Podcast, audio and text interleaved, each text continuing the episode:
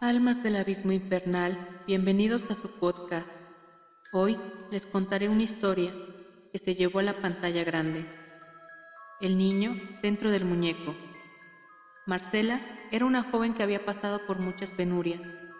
Tras morir su padre, entró a trabajar como cuidadora de niños a un jardín de infantes en su ciudad.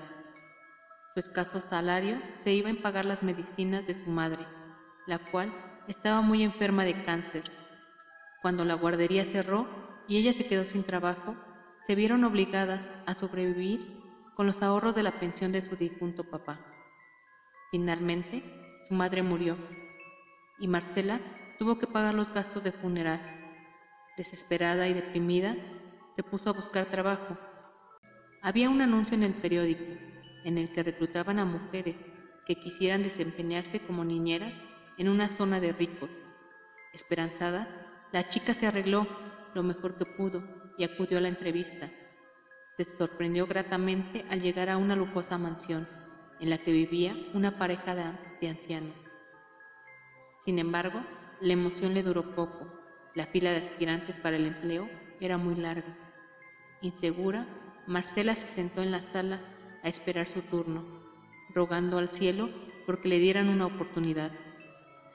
Aquello, al parecer, iba a ser más fácil de lo que esperaba.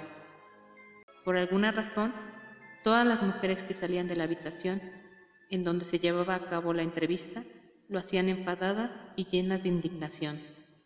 Algunas se retiraban consternadas, como si tuvieran miedo de los ancianos.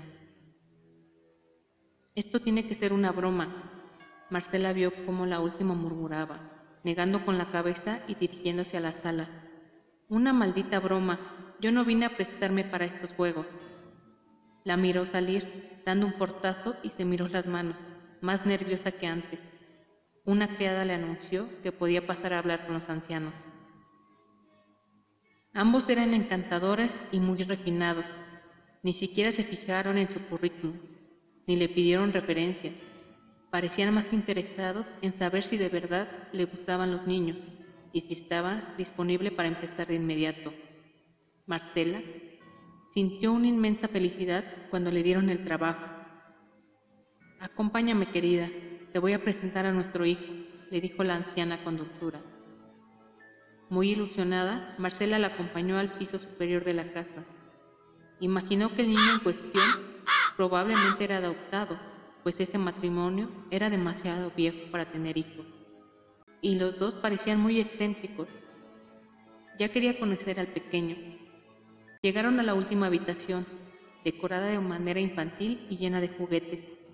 Pero ahí no había nadie. Lo único que pudo ver fue un extraño muñeco que tenía la misma altura y apariencia de un niño de 10 años. Lo habían vestido con ropa de verdad y colocado sobre un asiento. Te presento a Gustavito, nuestra adoración. Marcela miró a la anciana como si se hubiera vuelto loca. Ella solo sonrió. A Gustavito no le gusta que le apaguen la luz mientras está dormido. Se espanta con la oscuridad, dijo acariciando la cabeza del muñeco. Tenlo en cuenta, porque vamos a salir de viaje. Además, recuerda que tienes que leerle un cuento antes de que se acueste y revisa que coma bien. Marcela estaba lívida. Ahora entendía por qué las demás habían rechazado el empleo. Gustavito era un muñeco muy tétrico. Esos ojos fríos de porcelana parecían mirarla fijamente. No obstante, el salario era excelente y necesitaba mucho el empleo, ya que aún tenía deudas por liquidar por el funeral de su madre. Así que decidió que lo más sensato sería seguirle la corriente a esas personas. No se preocupe, señora, le prometo voy a cuidar muy bien. Esa misma tarde los ancianos salieron de viaje, asegurándole que volverían en un par de días, pidiéndole encarecidamente que no dejara de atender a Gustavito. Tan pronto como se marcharon, Marcela se sintió a sus anchas en la mansión. Aprovechó para hacer de todo, menos cuidar al muñeco que permanecía en su dormitorio. Cada vez que pasaba frente a su puerta, la joven sentía un escalofrío, como si él la estuviera mirando. No se acordó de leerle un cuento, ni de dejarle la luz encendida, mucho menos darle de comer. Este es el trabajo más fácil y más raro que he tenido, pensó. Esa misma noche se despertó al escuchar pasos afuera de su habitación, pasos pequeños y pausados, como los de un niño. Una risa infantil le heló la sangre. Los pasos bajaron corriendo las escaleras y fueron seguidos de un escándalo en el primer piso. Alguien tiraba y arrastraba las cosas. Escuchó un sonido estrepitoso y cacerolas en la cocina. Asustada llamó a la policía. Por favor, vengan.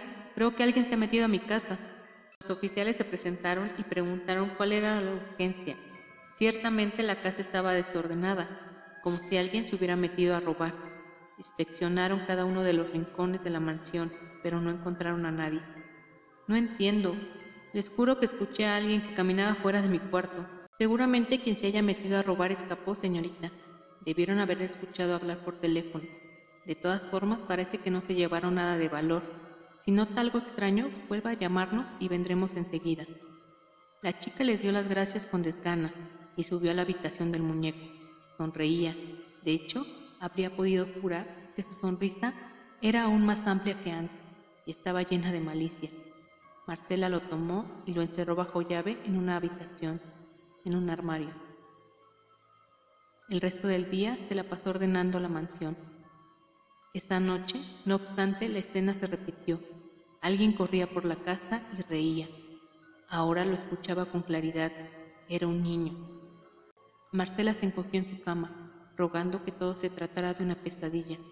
El barullo se detuvo, pero ella no se atrevió a bajar, sino hasta el alba. Comprobando que la casa estaba hecha desastre, había cosas rotas y los muebles estaban volcados. En la cocina era peor.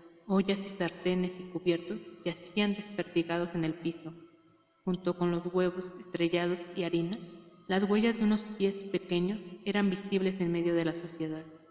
La niñera subió a la habitación del muñeco y lo encontró sentado donde siempre. Su carita infantil parecía sonreírle con cinismo. Temblando, hizo sus maletas y se retiró de la mansión sin esperar que a los ancianos llegaran.